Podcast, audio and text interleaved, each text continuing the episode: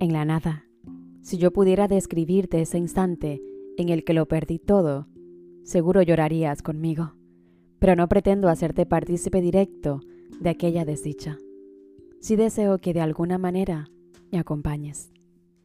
A veces nos perdemos intentando ganar a alguien más, y cuando esa persona decide irse de nuestra vida, caemos en picado en ese agujero sin fondo y sin fin, sin deseo de rescate. Allí yacemos cómodamente un tiempo.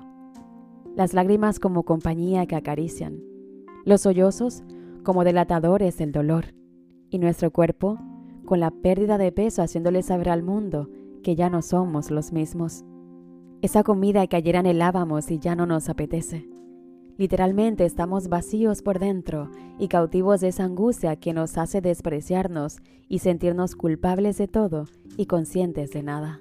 Evocamos aquellos deseos de autodestrucción. Estamos drogados deseando de cualquier manera volver a tener lo que perdimos y nos llenaba, a tal punto de darnos vida. Con esa pérdida se van las ganas de regalar nuestra sonrisa y nuestra risa.